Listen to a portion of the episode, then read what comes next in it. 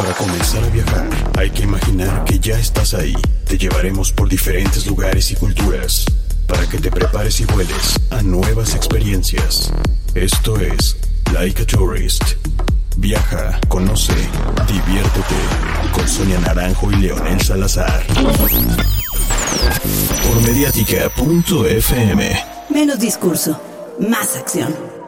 ¿Qué tal amigos? ¿Cómo están? Muy buenas tardes, soy Sonia Naranjo desde el meritito corazón de la Ciudad de México y estamos aquí en otra emisión de la Icaturis.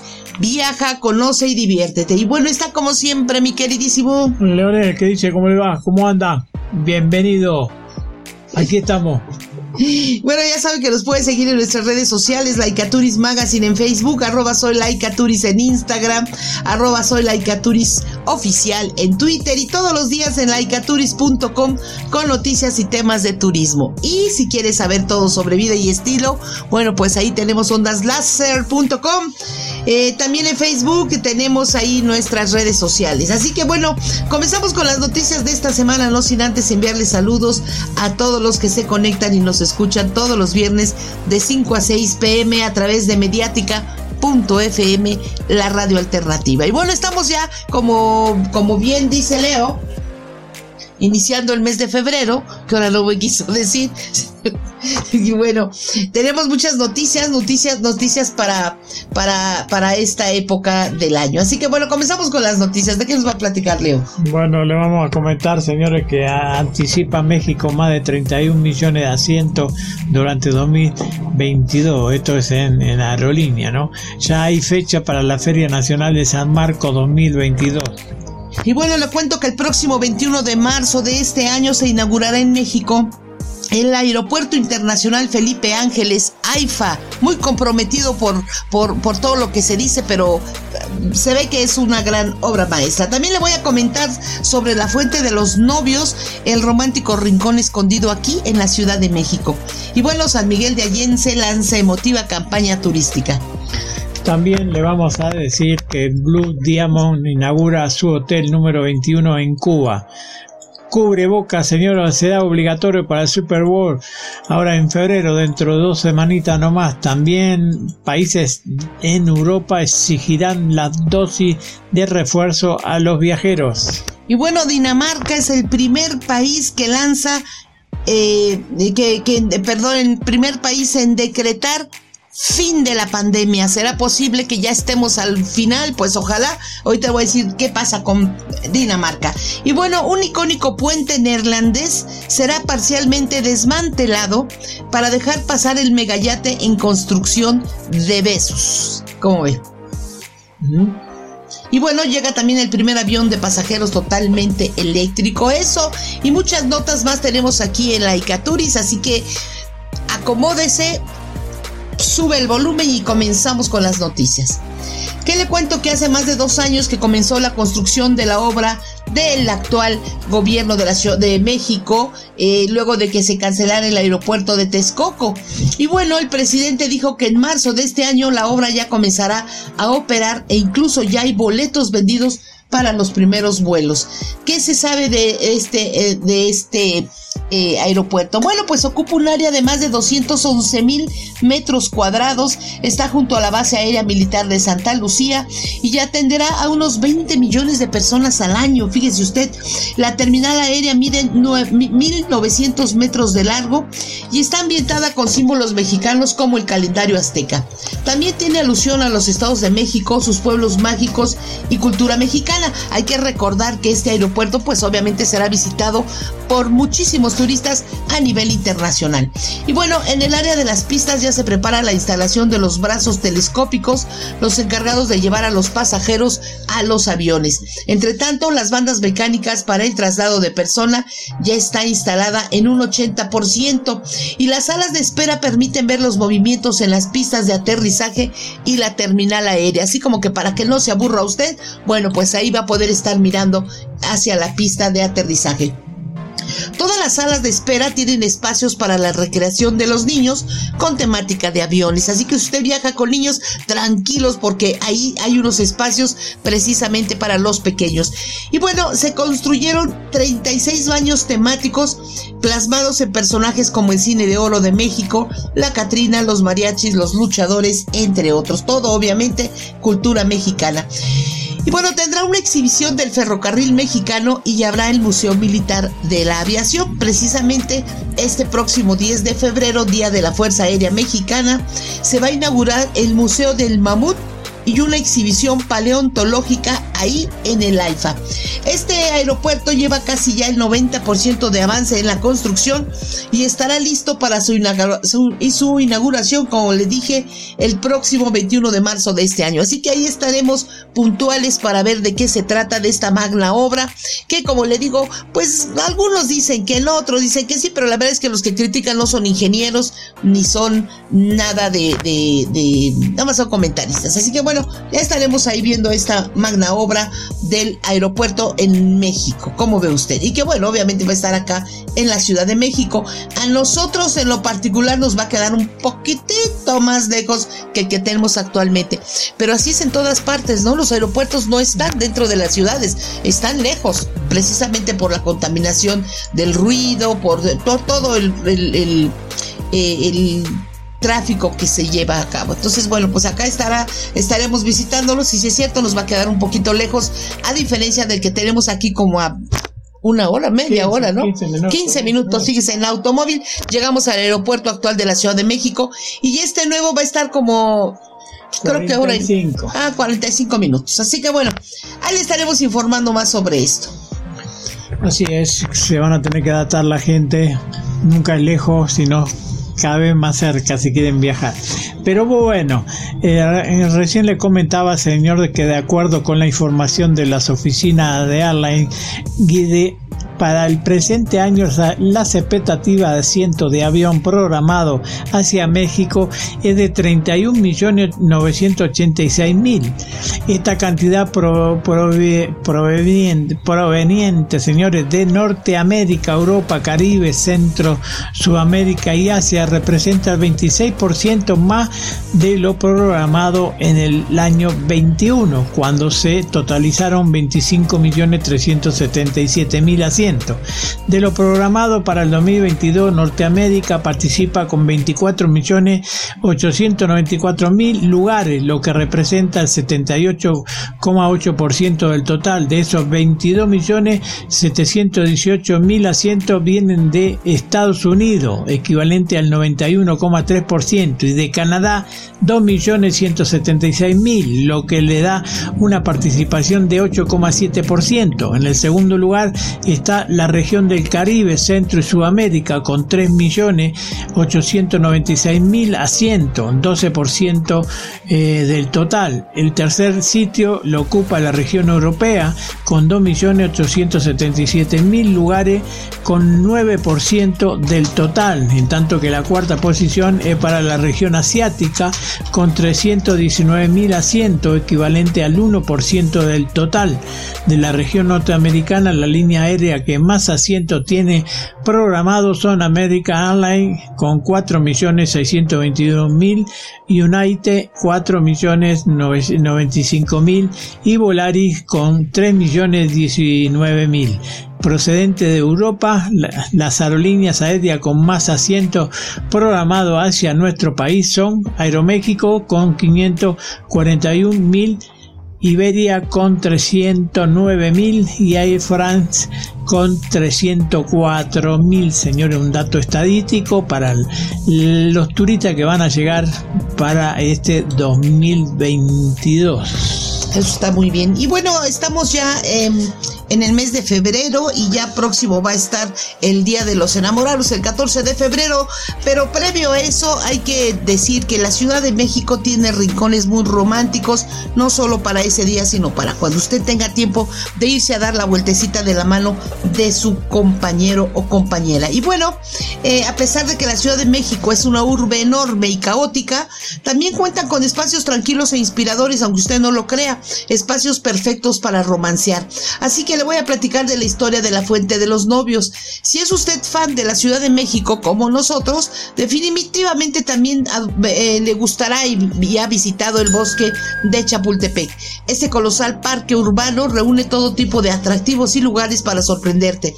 Desde el evidente castillo con su alcázar y museo hasta las ruinas de los antiguos baños de Moctezuma, pasando por la Casa del Lago o la Casa de los Espejos. Infinidad de, de, de jardines, árboles, es todo un bosque, la verdad. Sin embargo, existen otros rincones menos conocidos que se prestan para perderse por unas horas en la contemplación y, por qué no, al romanceo. Este, este lugar está localizado por Avenida Constituyentes en la primera sección del bosque de Chapultepec y es conocida como la Fuente de los Novios.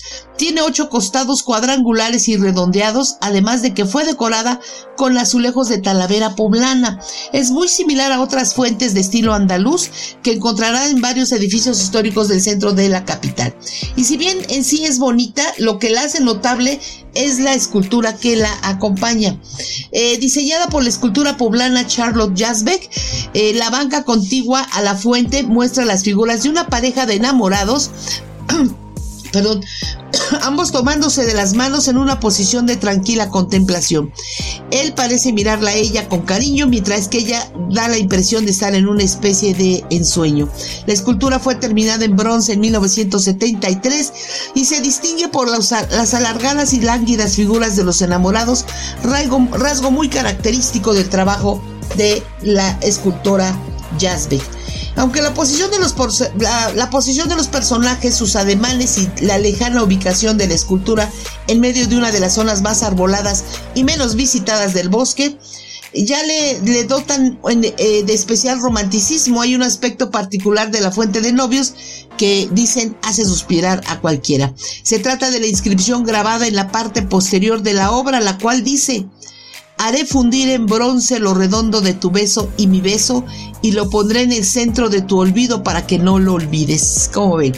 Y bueno, así que la próxima vez que esté en busca de un espacio para suspirar en mitad de la naturaleza y en proximidad, ahí a mitad de la naturaleza, bueno, pues no deje de visitar este eh, lugar conocido de Chapultepec. Ahí lo va a encontrar, como le digo, entrando por la puerta quebradora que se ubica en Avenida Constituyentes, casi esquina con la calle quebrada ahí en el bosque de Chapultepec. Pero bueno, eso déjeme decirle también que si usted se va hasta allá y está muy alejado, pues también no esté nomás besándose y abrazándose, tenga cuidado también con la rapiña, lamentablemente. Pero ahí está, ahí está la Ciudad de México, también tiene sus lugares, lugares románticos. Así es.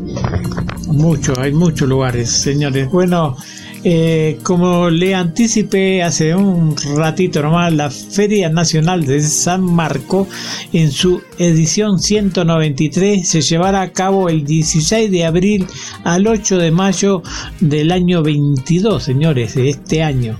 Y el estado invitado será Yucatán, así lo informó el patronato de la feria. La Feria de Aguas Calientes es una de las mejores fiestas populares de todo el país y durante un mes de fiesta y el folclore se adueñan de la ciudad. Miles de personas llegarán a la ciudad de Aguascalientes durante los meses de abril y mayo a disfrutar del Palenque, Feria San Marcos 22, sobre todo para disfrutar de los conciertos en su teatro del pueblo y el Palenque de Gallo, así como las corridas de toro de la Plaza Monumental. El Palenque de la Feria Aguascalientes 2022 será sin duda uno de los mejores eventos del año. Artistas reconocidos de talla nacional e internacional cantarán sus mejores éxitos y estarán acompañados a su público seguidor. Se, parte de la Feria San Marco de 22 y conoce todo lo que esta bella ciudad tiene para ofrecer juegos mecánicos, programa cultural, palenque, exposiciones, corrida de toro, teatro del pueblo, desfile, bailes populares, arte de la calle y mucho más, señores. Hay que tener en cuenta que son dos meses, eh, casi casi abril y mayo, que lo puede disfrutar cualquier fin de semana, en la semana, bueno, cuando usted lo disponga, señores, tendrá para disfrutar estos eventos. Eso es muy bueno. ¿Y qué le cuento? Que San Miguel de Allende lanza una emotiva campaña turística y, es que el eslogan dice, gracias a Miguel de Allende por hacer latir a México. Esa es la nueva campaña turística del destino que tiene como objetivo la unión de todos los gremios turísticos y sociales, quienes en conjunto con el gobierno municipal volverán a detonar la economía del lugar mediante la promoción de la música, el arte, la gastronomía, la arquitectura, entre otros segmentos que unen lo mejor de su cultura y tradiciones para mostrar de nueva cuenta por qué la mejor ciudad del mundo hace latir a los sanmiguelenses, así como a sus visitantes nacionales e internacionales.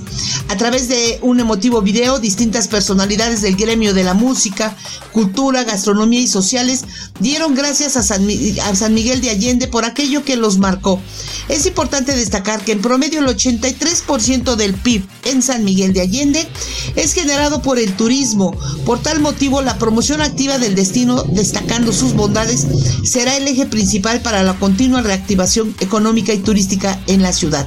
Durante este 2022, la ciudad Patrimonio de la Humanidad tiene preparada una nutrida e innovadora agenda de experiencias en la cual destacan los eventos especiales en el jardín principal los últimos viernes de cada mes. Y bueno, San Miguel de Allende es un lugar muy muy bonito, es muy chiquito, es muy bonito y, lo, y, ha traído, eh, atrae a muchos turistas extranjeros, pero muchos, ¿verdad? Eh, usted sale de ahí y se va a otro de los municipios de, San, de, de Guanajuato y no tiene tanta gente este, extranjera como San Miguel de Allende. Yo creo que eso es lo que lo hace también atractivo, obviamente, además de su arquitectura, de su gastronomía y todo, que lo puede encontrar, le digo, en todo el estado de Guanajuato, pero San Miguel de Allende, eh, su, su, su, catedral y su, y su gente y sus callejones la hace, pues digamos que diferente, por eso ahí está eh, San Miguel de Allende también, que ya ha sido catalogada como una de las ciudades patrimonio de la humanidad. ¿Cómo ven?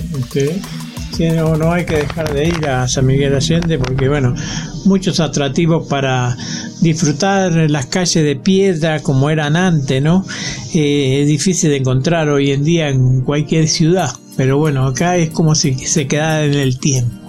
Bueno, Blue Diamond, señora, inaugura su hotel número 21 en Cuba. La hotelera Blue Diamond inauguró el resort Starfish Cayo Guillermo, ubicado en la isla. Eh, se trata de un todo incluido con 296 habitaciones que se convierte en el hotel número 21 de la compañía en Cuba.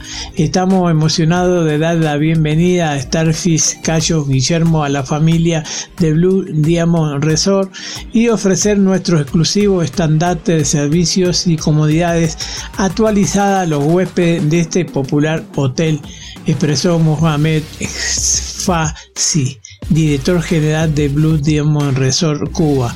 Entre su amplia oferta de confort, actividades y gastronomía, el hotel cuenta con cuatro restaurantes, tres bares en un entorno frente al mar, la ubicación del resort es muy atractiva dado que se encuentra junto al Centro Internacional de Cometas de Cayo Guillermo y ofrece acceso al gran abanico de opciones de sitios muy próximos para practicar buceo.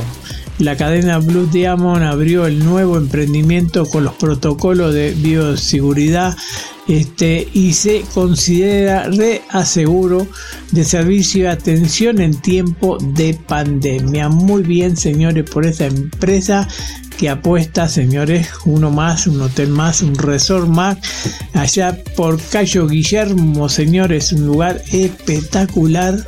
Vamos a ver si lo conocemos allá por, por mayo, ¿no? La Feria de Turismo de Cuba. Ojalá, ojalá que podamos estar ahí presentes. Y bueno, yo le comento que eh, estamos hoy a 4, 4 de febrero y desde el pasado primero de febrero de este lunes, Dinamarca puso fin a las restricciones por la pandemia de COVID-19, pese a que los contagios por Omicron continúan a la alza en diversos países. Esta disposición convierte al país de Dinamarca en el primero en decretar fin de la pandemia. Úchala, ¿cómo estamos esperando todos con la ansiedad esa palabrita, no? Fin de la pandemia. Bueno, pues Dinamarca ya se coloca como el número uno en decretar ese fin de la pandemia. Estamos aquí con noticias increíblemente buenas. Esto marca la transición hacia una nueva era para todos nuestro parque, nosotros, porque Dinamarca volverá a ser una sociedad abierta. Así lo comentó Mette Frederiksen, la primera ministra. Esta decisión se da paradójicamente luego de que las autoridades danesas de salud han confirmado el segundo mayor número de casos de coronavirus diarios desde el inicio de la pandemia y entonces se han contabilizado, dijo, en total se han contabilizado 1.4 millones de casos aproximadamente y más de 3.600 fallecidos. A partir de esta mañana, los daneses no estarán obligados a utilizar cubrebocas en espacios públicos, salvo que así lo requieran los establecimientos. Se levantarán las restricciones de aforo y horario, mientras otros lugares de ocio volverán a reabrir sus puertas, así lo informó el diario danés Politiken. Bueno, pues ojalá, ojalá que sí, ya sea. Yo pensé que iban a decir ya no tenemos contagiados, ya no tenemos muertos, pero no. Resulta que sí sigue habiendo muertos y contagiados. Pero bueno, también Dinamarca es un país en el que ya está casi, casi creo que en su totalidad de vacunados. Así como Cuba, que Cuba ha levantado ya también la mano y dice que el 90% de su población está vacunado. Así que bueno, pues pues eh, hay que seguir vacunándolos, aquellos que no quieren y que, perdón, pero que están de necios y todo, vean que sí se muere la gente si no se contagian. El tener la vacuna no quiere decir que no te vas a contagiar, simplemente que a lo mejor no te vas a morir, ¿no? Así como que es otra cosa. Pero bueno, ahí está, ahí está Dinamarca levantando la mano como el primer país de fin de la pandemia. ¿Cómo ven? Sí. Seguimos. Seguimos. Seguimos entonces, seguimos. Aquí usted sabe que, que el cubre boca, señor, siempre está en la boca de todo, ¿no? Así que será obligatorio en este Super Bowl este, que se va a realizar en Los Ángeles. Bueno, en Los Ángeles justamente van a requerir a los asistentes que porten cubreboca mientras estén en el evento. Al alcalde de la ciudad, todo a las personas que acudirán al Sophie Stadium, a cumplir con las medidas de higiene para prevenir contagio del COVID-19. La NFL espera llenar el inmueble con 70.000 espectadores quien verá el partido entre Ran y Vengan el próximo 13 de febrero. De acuerdo con la agencia AP, la zona metropolitana de la ciudad presenta mucho contagio.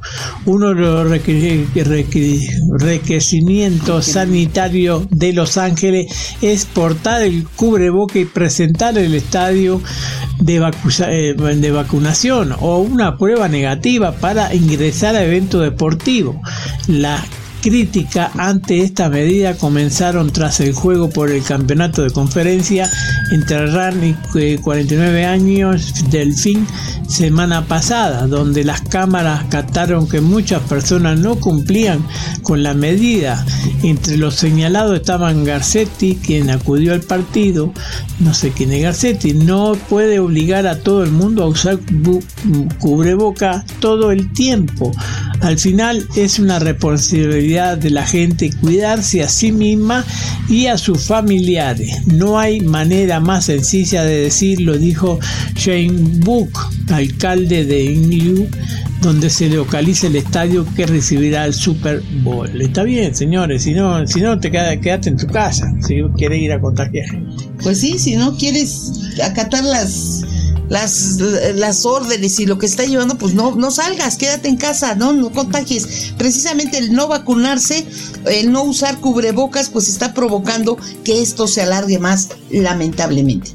Y bueno, le comento que Al France y KLM, las aerolíneas, lanzan mapa interactivo para consultar requisitos de viaje. ¿De qué se trata? Bueno, pues considerando las dificultades a las que se enfrentan los pasajeros al planificar un viaje durante la pandemia de COVID-19, Air France y KLM decidieron ofrecer su mapa interactivo. Esta herramienta muestra los requisitos de viaje vigentes para todos los países que componen la red aérea de ambas aerolíneas, desplegando información basada en el país de origen del vuelo, del cliente y su estado de vacunación, lo que permite elegir de manera confiable su próximo destino. Para comenzar a planificar un viaje, los clientes pueden consultar los mapas de Air France y KLM y completar el aeropuerto o el país y el origen. Luego pueden explorar el mapa interactivo para ver los requisitos de viaje más actualizados para los destinos de cada aerolínea. Los usuarios vacunados pueden hacer clic en el botón Estoy completamente vacunado y verificar las reglas de viaje que se aplican a su estado. Una vez seleccionado el destino, son dirigidos al Travel Doc, donde pueden consultar en detalle los requisitos para el destino elegido. Cabe destacar que ambas empresas fueron reconocidas recientemente con el premio Apex Health Safety Diamond, la distinción de salud y seguridad más prestigiosa en la aviación comercial. Y bueno, estas aerolíneas también ofrecen la máxima flexibilidad al momento de reservar, cambiar y cancelar viajes. Francia relaja medidas anti-COVID y bueno, eliminó uso de cubrebocas. Ah, perdón, esa ya es otra nota. Así que, bueno, le comento que eh, ahí está lo de Francia, Air France y KLM. Y bueno, vámonos a Francia, que Francia también ya está relajando las medidas anti-COVID. Elimina el uso de cubrebocas en exteriores. Francia inició una reducción gradual de las restricciones adoptadas para luchar contra el COVID-19 y desde este martes ya no es obligatorio llevar cubrebocas en la calle y ni siquiera respetar un aforo limitado en espacios culturales, como ve. Tenemos que seguir atentos ya que la presión en los hospitales es aún elevada, así lo comentó el presidente francés Emmanuel Macron. Pues entonces yo le diría si está elevada, porque bajan las restricciones. Pero bueno, en una entrevista al diario La Vox du Nord, publicada el miércoles pasado, eh, comentó también que la medida diaria de contagio se redujo ligeramente en Francia y se sitúa aún por encima de los 300 mil. El número de pacientes en las unidades de reanimación de los hospitales se mantiene casi estable y, los, y las hospitalizaciones pues sí, sí siguen aumentando. Las medidas anunciadas el 20 de enero por el primer ministro Jean Castex también incluyen el fin del teletrabajo obligatorio. Tampoco se limitará el aforo en los recintos deportivos como en los estadios de fútbol. Ante la situación en los hospitales, Francia no fue tan lejos como Dinamarca e Inglaterra y mantiene el pasaporte de vacunación que permite a los mayores de, de, 16 años poder acceder a lugares de ocio y culturales. Señores, esta pandemia está en todo el mundo, así que nada, aquí por ejemplo en México ya están queriendo demandar a los secretarios de salud. Señores, pues la pandemia los atacó a todos, así que bueno, ahí está. Por lo tanto, sigamos usando cubrebocas y el uso de gel y la sana distancia. Amiguitos, no le cambien, ahorita regresamos, acomódese y venimos en un ratito. Me salió lo de... Estás escuchando Like a Tourist con Sonia Naranjo y Leonel Salazar. Y estamos de regreso, amigos, aquí en la Icaturis. Viaja, conoce y diviértete. Y bueno, antes de irnos al corte comercial, le comentaba yo que, eh, que ya algunos países están levantando la mano y diciendo que, que ya es el fin de la pandemia, casi casi, así que ya merito, ya merito lo logramos. Y Finlandia también proyecta fin de medidas anti-COVID a partir del mes de marzo. Finlandia levantará varias de sus restricciones por COVID-19, incluidos los indicadores de público para espectáculos culturales y deportivos desde el 14 de febrero. Así lo anunció el gobierno, que proyecta hacerlo por completo a partir del primero de marzo. Además, de los medidores de aforo, restaurantes y bares que actualmente se ven obligados a dejar de despachar alcohol a, los, a las 8 de la noche, podrán hacerlo ya hasta las 23 horas desde mediados del mes de febrero. En cambio, las discotecas seguirán cerradas hasta el primero de marzo, cuando se levanten todas las restricciones a restaurantes y bares. Así lo declaró, declaró la primera ministra Sana Marín en el marco de una conferencia eh, eh, dijo que ya, ya merito. Y bueno, no obstante, se sigue, se sigue recomendando el uso de cubrebocas, así como respetar la sana distancia más allá de esa fecha. Este miércoles, el país nórdico, con 5.5 millones de habitantes, superó el medio millón de infecciones por COVID-19, en tanto que ha registrado más de 2.000 muertes vinculadas al coronavirus desde que comenzara la pandemia, como ve. Así que bueno, ya poquito, pero a mí no me afecta ya el cubrebocas, como que después de dos años ya es parte de mí. O sea, ya es parte de mi outfit. Ya no puedo salir yo sin mi cubrebocas. Y si salgo a la puerta sin cubrebocas, me siento así como que ah, mis llaves, mi cubrebocas, mis no, no, o sea, no puedo. Subirse al transporte público, pues hay que hacerlo con. Eso como que se quede para siempre, la verdad. Pero bueno, ahí está. Si se puede, que se puede. Bueno, señores, también pues, de ustedes que está por viajar, señores, le vamos a dar estos datos para que lo tenga en cuenta. Y son varios países, ¿no? Eh, países de Europa van a exigir la dosis de refuerzo a los viajeros. Escuche bien, ¿no? Tenga cuidado, ¿no? Porque si tiene la 2, va a tener que reforzarse con la 3, ¿no? En los últimos días cambió el concepto de vacunación completa para cruzar algunas fronteras. La comisión, comisión Europea realizó revisaciones al certificado COVID digital de la Unión Europea y declaró estos ahora son válidos por nueve meses o exactamente 270 días, a menos que su validez se renueve mediante la adición de una vacuna de refuerzo. Si bien el certificado COVID digital de la Unión Europea es principalmente para viajar dentro del bloque, es decir, es seguro, mejor dicho, asumir que otras partes del mundo seguirán su ejemplo. Por ejemplo, Austria, ahora la prueba de vacunación de dos dosis es válida solo nueve meses a partir de la última aplicación, pero no puede renovar si, si recibe un refuerzo. También decidieron que la vacuna de dosis única de Johnson Johnson no será reconocida a menos que el viajero también haya recibido un refuerzo. Croacia, por ejemplo, el país considera que la vacuna venció pasando más de 365 días desde su última aplicación, no se informó todavía qué criterio tienen con el refuerzo. Francia dice que los viajeros deben haber recibido una dosis de refuerzo si pasaron cuatro meses o más desde que la completaron su vacuna. La norma entra en vigencia, en vigor, mejor dicho, el 15 de febrero.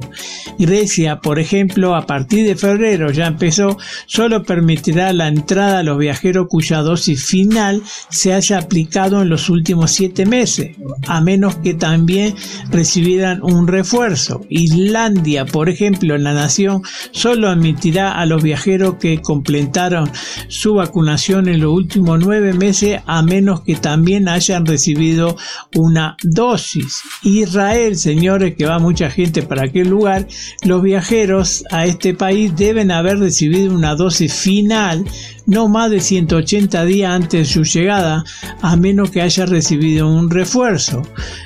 Si vas para Países Bajos, señores, a partir del 2 de febrero, quienes solo hayan completado el esquema original de vacuna tendrán que ponerse en cuarentena durante 10 días. Ahora le toca a España, señores, sin un refuerzo, la vacuna o solo se consideran válida hasta 270 días desde la última dosis.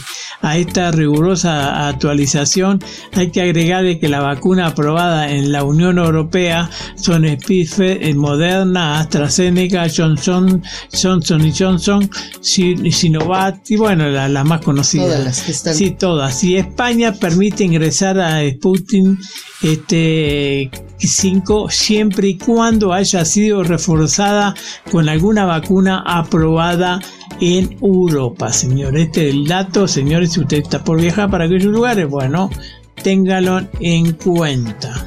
Y es que bueno, al principio empezaron con que eh, es mejor mi vacuna que la tuya. Obviamente cada país empezó a sacar su, su vacuna y entonces por cuestiones políticos eh, pues decían, no, los que tengan esta, no, que porque si venía la vacuna de Rusia, que si venía de Cuba, que si venía de Gran Bretaña, etcétera.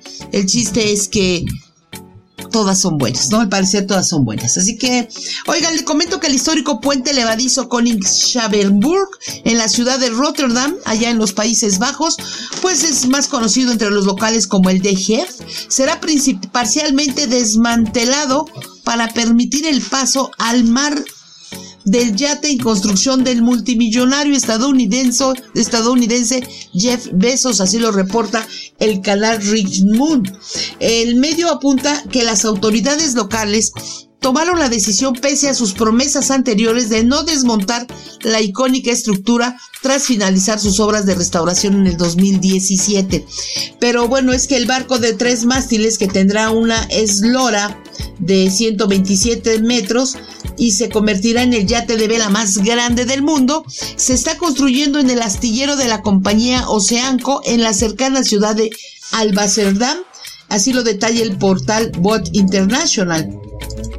La empresa y Besos solicitaron el desmantelamiento temporal del puente y se comprometieron a reembolsar los gastos ya que el espacio de 40 metros que ofrece es insuficiente para permitir el paso de la nave. Por su parte, el jefe del proyecto para asegurar el paso del yate, Marcel Warravens, subrayó que se trata de una decisión pragmática dado que la construcción de una embarcación de tamaño debía ser completada en un solo lugar. Se trata de un barco con mástiles altos que no puede pasar por el puente. La única alternativa es, dijo, quitar la sección central. Y bueno, en contraste, Tom Wesselink, miembro de una sociedad de histórica local, afirmó, los puestos de trabajo son importantes, pero hay límites de lo que se puede y debe hacer con nuestro patrimonio industrial. El emblemático puente de Jeff, inaugurado en 1927, fue dañado significativamente durante el bombardeo del Rotterdam por la Alemania nazi en mayo de 1940, así lo detalló el Dutch News. Y en 1993 dejó de funcionar como vía para el tráfico ferroviario. Así que para ellos es un monumento que está ahí y ahora pues Jeff Bezos dice, me lo quitan por favor porque voy a pasar yo. Unos están a favor de eso, otros en contra, pero bueno, ¿qué hacen? ¿No lo dejan pasar? Y ya dijo que va a pagar la reposición, entonces bueno, pues... ¿Qué hacemos? Pues ya que lo deje pasar, que pague y ya ni modo. Nada más que cuiden bien para que eso siga pues, siga siendo un, un monumento icónico, ¿no? Y bueno, le comento que la empresa israelí Aviation Aircraft asegura que el Alice, un avión de pasajeros totalmente eléctrico que permite reducir los costos de operación comercial y promete redefinir la manera como viaja la gente, está a punto de llevar a cabo su primer vuelo. Me está costando mucho comprometerme con una fecha para el primer vuelo, así lo declaró Omer Bar Hayem, director ejecutivo de la compañía. Eso lo dijo el pasado 10 de enero, pero puedo decir que estamos a unos pocos días de prueba antes de comenzar la campaña del vuelo. Eso significa que el esperado primer vuelo de Alice podría tener lugar en cualquier momento en este mes de febrero. Barrio Hayek subrayó, no obstante que la compañía no realizará el vuelo ni un segundo antes de sentirse segura y lista. Pero una vez que lo hagamos, Alice volará y realizará pruebas con frecuencia, así comentó, así lo apuntó el empresario.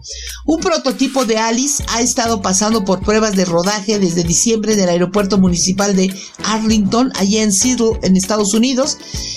Y bueno, en estos ensayos la aeronave se envía por la pista a diferentes velocidades para comprobar su propia potencia y permitir que los equipos de tierra controlen sistemas como dirección, frenos y anti derrapaje.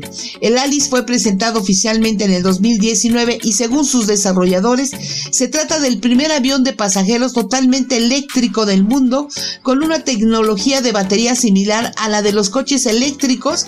La aeronave podrá cubrir trayectos de unos 800 kilómetros con la batería cargada al máximo, al máximo, desplazarse a casi 400, 460 kilómetros por hora y llevar nueve pasajeros a bordo. Solo nueve pasajeros. Bueno, pero ya es un adelanto, ¿no? Es un adelanto en la aviación, un avión totalmente eléctrico, ¿cómo ve? Está muy bien, eh, hoy la tecnología, señores, también le toca a los aviones, no solamente los autos y, y todo lo que va a venir, señores, todo eléctrico, todo eléctrico. Bueno, vamos a ver si, si, si, se realizan más barato, ¿no? Porque según dicen que lo eléctrico sale muy caro para todo, ¿no? Pues sí. Depende para quién será. Pero bueno, usted sabe que el turismo religioso con herencia española está en Salvatierra. ¿Dónde queda eso? El pueblo mágico de Salvatierra está en Guanajuato. Realizó sus tradicionales festejos del Día de la Candelaria, celebración que congrega visitantes que disfrutan del turismo religioso y viajeros amantes de la gastronomía tradicional mexicana. La fiesta que se remonta en el, al año 1644 cuando se fundó la ciudad, se ha transformado con el paso del tiempo sin renunciar a la esencia española de sus primeros pobladores, carro alegórico, comparsa, artesanía y el desfile de manolas, mujeres que acostumbraban acompañar a los toreros antes de la fiesta brava, con solo algunos de los atractivos que la celebración actual ofrece. Simultáneamente la también primera ciudad oficial del estado, realiza una feria que culmina el 9 de febrero, la cual contabilizó en su última edición del 2020 16.100 personas. En esta ocasión se estima una afluencia que podrá alcanzar los 13.000 personas.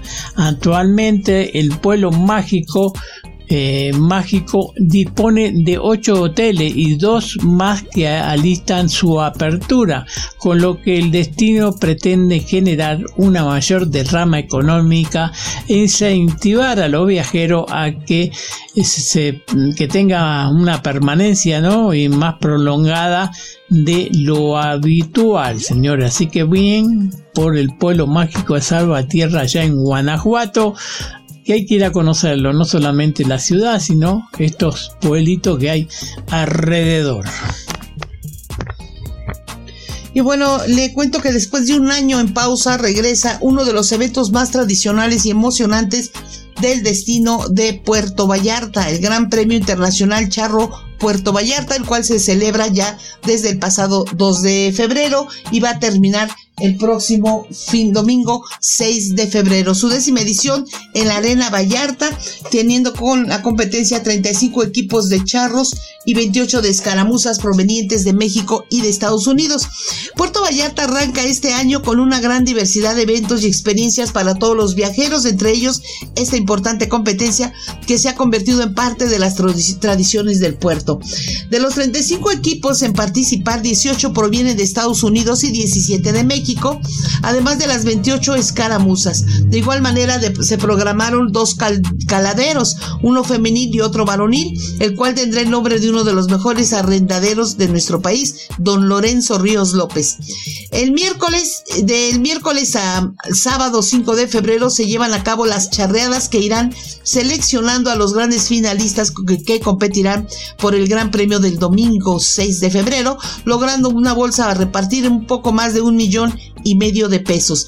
Es importante destacar que durante los cinco días del evento se esperan alrededor de 25 mil asistentes, lo cual habla de la excelente respuesta que tiene la competencia para el público local, nacional e internacional. Eh, eh, el director del Fideicomiso de Promoción Turística de Puerto Vallarta, el señor Luis Villaseñor, comentó que este, esta competencia genera sin duda una gran expectativa para los viajeros que, viajeros que deciden visitar Puerto Vallarta y como resultado de la industria turística en el destino se ve beneficiada desde la ocupación en los hoteles hasta la derrama en restaurantes, centros comerciales, tours, entre otros, ya que quienes van al evento también aprovechan para disfrutar de las grandes bondades que tiene la ciudad para todos. Como ven, este importante evento presentado por Hacienda Serena cumplirá con todos los protocolos sanitarios emitidos por la Mesa de Salud Estatal y Municipal, por lo que en las entradas se estará aplicando gel antibacterial y se tomará la temperatura a todos los asistentes, quienes deberán portar en todo momento el cubrebocas. Así también se controlarán los aforos dentro del recinto para garantizar la sana distancia. Híjole, pues yo lo veo hoy un poquito difícil, ¿no? Con 25 mil asistentes, la sana distancia está como que, como que difícil. Y bueno, Puerto Vallarta continúa siendo el destino turístico líder en ofrecer una diversidad de experiencias para todos los segmentos, pero siempre cuidando los protocolos sanitarios con gran perseverancia para dejar siempre en cada viajero historias inolvidables por contar. Hay que recordar que con esto de la sana distancia también quiere decir que no esté uno hablando ni de frente con otra persona a una distancia corta eh, y que obviamente no tengan cubrebocas porque puede venir ese contagio. Entonces hay que usar el cubrebocas, hay que usar el, el, gel y si no se puede la sana distancia, pues cállese la boca, ¿no? No hable. Así, así es. Pues ahí está. Bueno, lo vamos a invitar, señores, si a usted le gusta el deporte, señores, también a la carrera del amor y amistad en la Cuauhtémoc, señores. Esto, ¿qué es esto? Bueno, ¿cuándo se va a realizar? Bueno, para satisfacer las necesidades de la población en la demarcación en materia deportiva, servicios urbanos y mejoramiento en vivienda, como la marca de la Agenda 2030 de la ONU, como un llamado universal a la acción para poner fin a la pobreza y garantizar que las personas disfruten de prosperidad y paz. Sandra Cueva, alcaldesa de la Cuauhtémoc, anuncia tres acciones revelantes para el mes de febrero. Carrera del amor y amistad en la Cuauhtémoc, sin bache en la Cuauhtémoc y viviendas bonitas, señores. ¿Qué es esto? Bueno, así es el esto se va a realizar el 13 de febrero del 22, ahora poquitos días nomás, se va a realizar la carrera de 5 eh, kilómetros dominada Amor y Amistad en Cuauhtémoc, cuyo objetivo es incentivar la convivencia familiar y la actividad física. Invito a toda la comunidad a dicha carrera que se iniciará en punto a las 7 de la mañana y aseguró que harán de manera mensual porque es una importante eh, es muy importante convivir hacer eh, comunidades y, y llevar a cabo una actividad deportiva. Esta vez todos los participantes recibirán van a recibir un cubreboca en forma de corazón así como un boleto doble para ir al cine que lo agradeció a la Sinópolis por su apoyo para esta, este, este evento deportivo. Señores, así que se, lo invitamos para el próximo domingo 13 a las 7 de la mañana en la carrera de los 5 kilómetros dominada Amor y Amistad en la Cuauhtémoc. Justamente se va a realizar ahí, va a salir en la alcaldía. Eh, usted debe saber dónde queda, ¿no? Así que y se va a llevar dos entradas al cine, ¿no? O sea, está, está bueno, la verdad que está divertido, ¿no? Participar, corres un ratito, te regalan dos entradas al cine, y al menos te raza unos pesitos, ya tanto tanto tiempo que no vas al cine, bueno, que te lo regalen en este momento viene muy bien. Pues sí, la verdad que sí vaya usted a correr y ya después le dan sus vales, sus vales, ¿no? Sus boletos para el cine. Y bueno, si usted es mujer y utiliza autobuses ADO para viajar eh, aquí eh, por este a destinos nacionales, fíjese que ya puede solicitar una compañera de viaje. ¿Qué? Pues sí, si no sabías que si utilizas los servicios de autobuses ADO y eres mujer, puedes solicitar una compañera de viaje, lo que significa que otra mujer irá en otro en el otro asiento. El servicio está vigente desde este 2000, eh, digo, desde el 2012 y por supuesto es una medida contra el acoso sexual que las usuarias pueden experimentar durante el viaje. Si estás interesada en este servicio debes conocer lo siguiente. El costo normal de tu viaje se elevará si utilizas ADO y serán 20 pesos más en el caso de ADOGL que el costo incrementa 25 pesos. El servicio únicamente se puede solicitar en taquilla, por lo que si estás interesada en adquirirlo debes asistir. Puedes pagar en efectivo, tarjeta de crédito, débito o combinado. También puedes elegir viajar sin acompañante. Esto está sujeto a disponibilidad. La compañera de viaje consiste en ofrecerles a las mujeres un servicio exclusivo para garantizar su comodidad y asegurar su trayecto, reservando asientos al lado de otra mujer o incluso que nadie más sea asignado al asiento contiguo. Eh, según datos de la ONU Mujeres en el 2019, el 96% de las capitalinas sufrieron acoso en el transporte público. La Secretaría de Desarrollo Agrario, Territorial y Urbano, así como el Instituto Nacional de Mujeres, señalan que este tipo de violencia hacia las mujeres no solo es de las más frecuentes, sino que también es la más normalizada, digamos. En nueve de cada diez casos es un hombre el que agrede. Se expone a tocamientos, tomas de fotos, majaderías, entre otros. Así lo expresó el abogado Eric Jiménez, quien también es parte del programa de apoyo a las instancias de mujeres en las entidades federativas en el aforo acoso en el transporte público 2021. En caso de que seas víctima por algún tipo de violencia, bueno, pues no olvides realizar su denuncia llamando al 911. Pero ¿qué pasa cuando se van de viaje? Pues sí, imagínate, tú vas a de viaje a un lugar dos horas, tres horas, y vas como mujer y te duermes y el de al lado, no siempre, pero el de al lado, como dicen, te toma fotos o te quiere rozar la pierna, pues sí es incómodo. Así que bueno, ahí está este, este, este servicio para todas aquellas que quieran, que lamentablemente, digo lamentablemente porque siempre tienes una amiga o alguien con quien viajar y si no, pues bueno, pagas tu asiento vacío o pagas a tu acompañante mujer. Y bueno, por otro lado le comento que si usted va a Chicago este año, bueno, pues el centro, en centro, en el centro del medio oeste está, está esta ciudad, también la ciudad de los vientos, ¿no? Chicago resplandece con maravillosos rascacielos, tiene 77 vecindarios coloridos, 42 kilómetros de costa del lago, con 26 playas, además de 580 parques y áreas verdes. Las opciones gastronómicas son igual de impresionantes, hay 7.300 restaurantes y más de 65 cervecerías artesanales, opciones culturales y artísticas destacadas, recreación urbana para toda la costa, eventos reconocidos mundialmente y una animada escena LGBTX. Bueno, eh, LGBT más. Bueno, pues este año será escenario la ciudad de Chicago. Eh, será escenario de bailes por doquier para ello, la alcaldesa Lord Lightfoot y el Departamento de Asuntos Culturales y Eventos Especiales ha designado este 2022 como el año del baile de Chicago. Este enfoque de danza de un año de duración en toda la ciudad es el primero de su tipo en los Estados Unidos y es una iniciativa de colaboración para activar la industria de la danza de Chicago y para abordar los problemas que enfrentan los bailarines, incluyendo temas financiamiento, espacios y aforos, considerando la sostenibilidad de este trabajo. El año de Chicago de la danza, por supuesto, también incluirá espectáculos de danza, baile social y eventos especiales, eventos para que el público en decenas de lugares pueda participar a lo largo de toda la ciudad.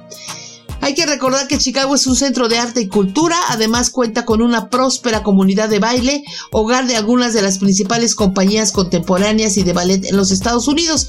En la actualidad se estima que hay 425 escuelas, estudios de baile, 344 lugares y cientos de otras organizaciones relacionadas, además de ser el lugar de nacimiento del footwork y otros estilos de baile.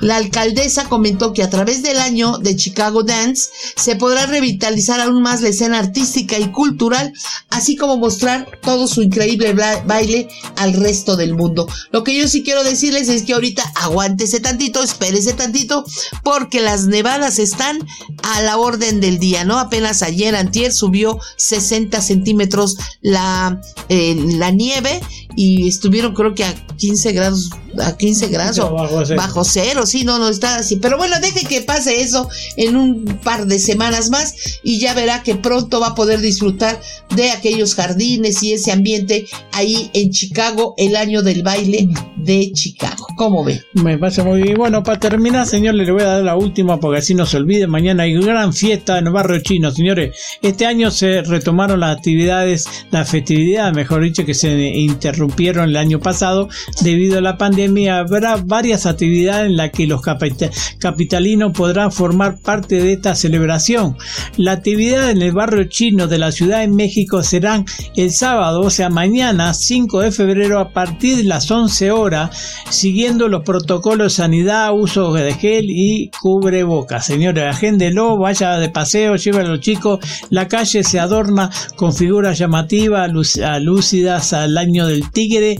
Los puestos venden figuras y, realizan danzas tradicionales y rituales para comenzar el año con suerte, energía y prosperidad. Este año la actividad de Año Nuevo Chino en el Centro Cultural de China en México estará transmitiendo por redes sociales, señores. Así que disfrútenlo mañana. Claro que sí, amigos, es viernes, viernes de todo se vale, pórtese bonito, nos escuchamos la próxima semana y esté atento de las noticias de turismo en laicaturis.com. Chao, chao. Esto fue Like a Tourist. Escucha la repetición de Like a Tourist y todos los programas anteriores en la sección de programación mediática.fm y en su versión podcast en los sistemas de streaming favoritos. Por mediática.fm. Menos discurso, más acción.